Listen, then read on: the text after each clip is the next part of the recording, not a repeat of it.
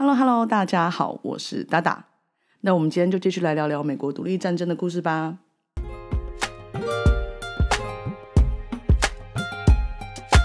Five, four, three, two, one, zero. All engine running. Liftoff. We have a liftoff.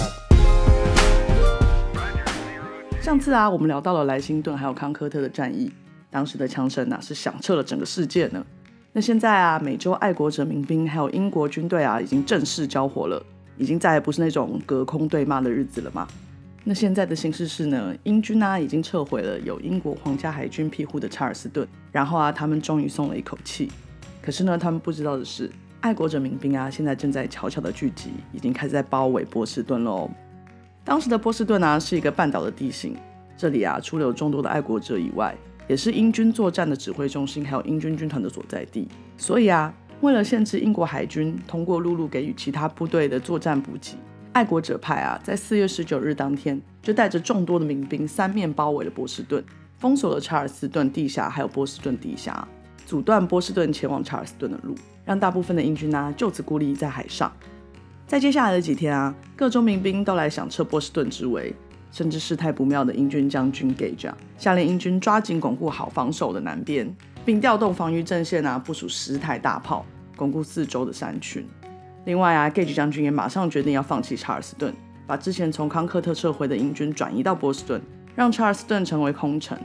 最后啊，Gage 还严格的限制了波士顿的进出活动，让波士顿的居民啊交出所有的火枪，并与围城的爱国者民兵领袖达成非正式的协议。如果啊没有携带武器，就允许交通进出波士顿。因此啊，许多住在波士顿城外的保皇派啊，决定要搬进波士顿寻找军队的庇护；而在波士顿居住的爱国者呢，则渐渐的离开了这座城市，搬到乡村里。那由于呢围城并没有影响到港口，所以啊，当时波士顿啊依然开放给英国的海军，让他们运输供给进城。但呢，也因为物资的短缺，在波士顿的生活啊开始变得非常的贵，生活费啊也开始飞快的飙涨，让在波士顿生活的居民啊根本就是民不聊生，过得越来越辛苦。那时间呢就这样过了半个月，由美洲殖民地人民自立的马州地方会议啊决定啊授权爱国者 Benedict Arnold 还有 Ethan Allen 组织的那个民兵部队去夺取靠近纽约北部的英属 Ticonderoga 堡。那这个 Ticonderoga 堡呢，本来呢是法国建修的一个堡垒，但在七年战争后，英国呢就将它收为己用。也因为地理位置啊离波士顿比较远一点哦，英军啊放置了重武器，却没有布置太多的防御。但这个位置呢，其实对殖民地的爱国者民兵啊非常非常重要，因为这个堡垒的地理位置啊，正好可以将殖民地一分为二，所以啊，英军可以利用地理优势，将殖民地的援军啊封锁在外。而时间来到了五月九号，两位爱国者啊带着民兵部队偷偷摸摸的行动，并没有花费一发子弹啊就占领了整个堡垒，夺取了所有武器。这个呢就成为了第一个爱国者军啊攻陷英军堡垒的行动。而就在成功夺取英军堡垒以后啊。第二届大陆会议就在隔天的五月十号召开了。那这次呢，除了原本的成员以外，还有刚从伦敦返回美洲的 Benjamin Franklin，还有 Thomas Jefferson 加入了会议。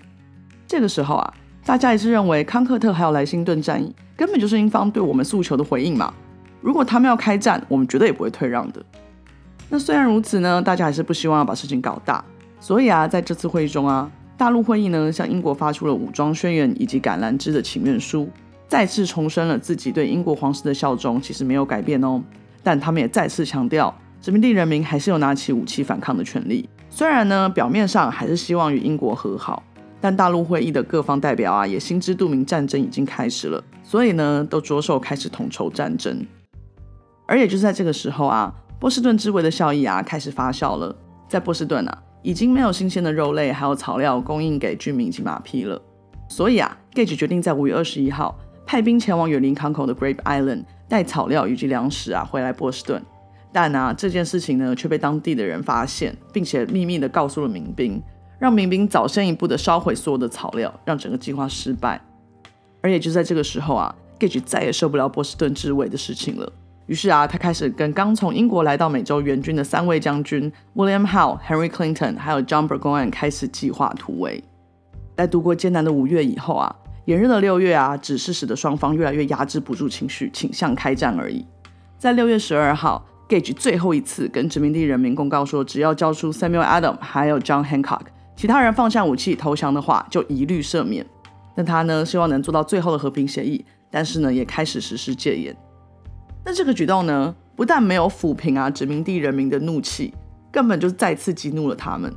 于是啊，在两天后，大陆会议宣布，从今天开始，民兵将改为大陆军，并且开始筹备纸币以及补给。这样的一来一往啊，让 Gage 没有办法，只好赶快召开军事会议，商讨要如何突围。那在经过长长的会议以后啊，他们决定。英军呢将会在六月十八号进攻波士顿东方的 Dorchester 高地，抢回地利优势，然后进攻民兵的大本营 Cambridge 剑桥。那这个行动呢，却被民兵呢给察觉到了。在觉知到英军将有所行动以后啊，William Prescott 还有 Israel Putnam 两位民兵领袖，在十六日傍晚决定到邦克山建造堡垒，并且在十七号的半夜秘密展开行动。不过呢，这个行动却在最后一刻从邦克山改到了布里德山，所以啊，最后的碉堡是建立在布里德山。而当时的领袖 Prescott 的战术啊，其实很简单，他就说啦，因为民兵的训练远远不及英军的训练，于是呢，当你看到对方的眼白的时候，再开枪射伤对方就不会有错了。虽然啊，这个行动已经尽量的保持秘密了，但民兵的动作还是被当天晚上巡哨的英军给察觉。并且赶紧跟 Gage 寻求了出兵指令。那接收到报告的 Gage 啊，却没有马上出兵，而是在下令日出后先侦察民兵的阵势，再派兵出动。所以啊，一直到十八号的凌晨四点之前，英军都没有动作。直到啊，Gage 摸清楚了所有民兵的阵容，才下令军舰 Lively 从海上开始炮击布里德山，让民兵的作业一度停工。而这次的炮击啊，也惊醒了波士顿的居民。等到天色渐亮，明军的领袖 Prescott 终于发现自己已经身陷险境，被英军啊从海面以及路面包围了。而建造了一整晚的民兵，此时啊体力已经透支，还非常不满无法为炮击身亡的民兵同伴们埋葬，所以开始抗命。那无奈的 Prescott 看到这群民兵已经军心涣散，无法作战了，所以只好马上派人到剑桥求援。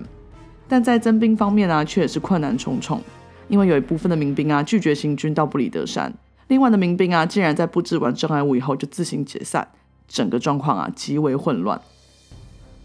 而比起混乱的民兵部队方啊，英方啊也没有好到哪里去。虽然已经看到民兵正在建造堡垒，却因为有种种程序啊、涨潮啊各种问题，还有煮饭啊跟收拾的关系，英军的行军啊也一再延迟。终于啊到了中午，英军才缓缓的登船离开波士顿，并在查尔斯顿东南面的 Molten 山登陆集合。而集合后呢，他们却是先进行午饭以后啊，再行军。这种拖拖拉拉的行动啊，使得 Prescott 稍早向剑桥申请的援兵啊及时到达。那这批由 John Stark 领兵的部队啊，填补了海滩防线的缺口。而此时啊，时间到了下午三点，有英军将军号领军的步兵啊开始行动。他们呢先开始攻击海滩防线，另外啊，在海湾的军舰也开始炮击查尔斯顿，使全市啊瞬间陷入火海。而这些举动呢，都是试图要打击民兵的狙击手，想要一举攻坚民兵的堡垒。而信心满满的英军本以为啊，民兵因为缺乏训练，所以呢，他们绝对可以一举攻坚民兵的堡垒。但步兵行军到一半的时候啊，却遭受到民兵的迎头攻击，使得英军啊伤亡惨重，最后无奈啊被迫撤离。而在海湾的军舰呢，也遭受到了查尔斯顿狙击手的反击。然后呢，他们又看到英军的步兵部队开始撤退，所以啊，他们也决定提早后撤。那在首波攻击失败以后呢？英军快速的重整旗鼓，准备再次出动。那这次呢？英军不敢掉以轻心，决定兵分两路攻打布里德山，一路直线攻击，另外一路则绕到后山，打算清除障碍物，推进民兵。虽然呢，这次攻击比首波攻击已经谨慎了许多，但是在行军的时候，又再次遭受到了民兵近距离的猛烈攻击，死伤啊比首波攻击还要更惨重，所以没有办法，只好再次撤退了。在波士顿的英军将军 Clinton 看到英军两次惨烈败阵，决定啊及时组织援军出发救援，并且再次组织第三次出征。这个时候啊，美洲民兵的火药已经消耗的差不多了，但还是奋力一搏，想要造成更大的英军伤亡。而这些英勇的民兵啊，奋战到最后的结果，就是造成了英军海军陆战队的指挥官 John Picard 战死。那经过了一番交火以后啊，民兵弹药终于全部用尽，被迫用近身对战。那当时的英军步兵啊，枪上都有装备着刺刀，嗯，想象一下，就是把刀绑在枪尖上，但美洲民兵啊却没有这样的装备，所以啊情势随即就逆转了。民兵在很短的时间内被迫撤离，回到邦克山。而当时组织通风报信的 Warren 医生呢，也在撤退期间遭英军击杀。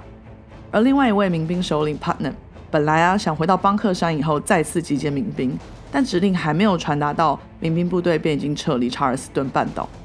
所以啊，到傍晚，英军已经完全控制了本来由民兵所占领的查尔斯顿了。那此次的邦克山战役啊，英军虽然获得了胜利，并成功夺回了查尔斯顿，但却也付出了相当惨烈的代价。总共两百二十六人，包括十九名军官阵亡，还有八百二十八人受伤，成为整个独立战争中啊死伤最多人数的战役。由于啊死伤太过于惨重了，所以英军呢并没有继续攻击剑桥，而是缓了一下，让双方呢都有稍稍喘口气的机会。而这次啊民兵方虽然落败了，但是只有一百四十人阵亡，还有两百七十一人受伤，所以啊整体来讲其实比英军好太多了。而在认知到这个事实以后，民兵最后决定重整部队以后，继续包围波士顿，使得战事啊陷入了僵局。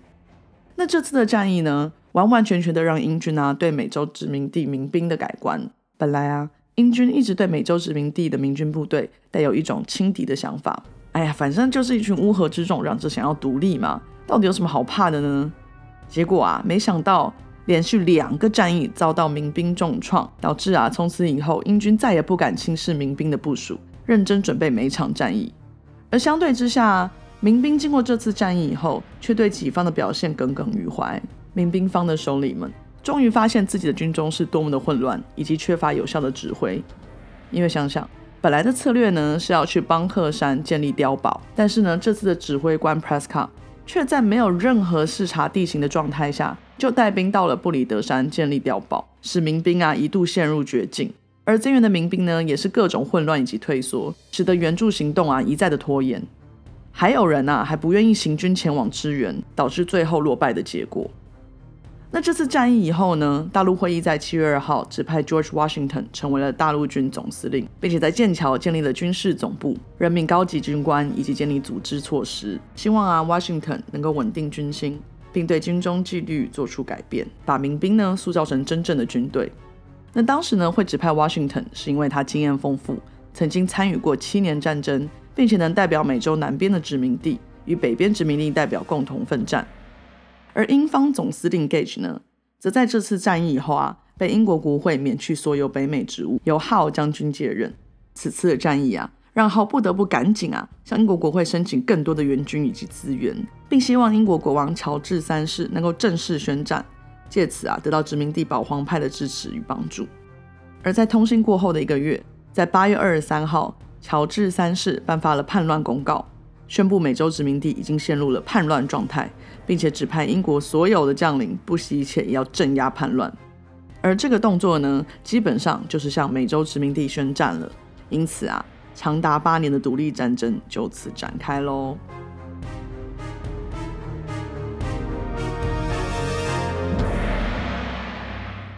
好啦，那今天的故事就到这里啦。喜欢听故事的朋友，我们下次见喽，拜拜。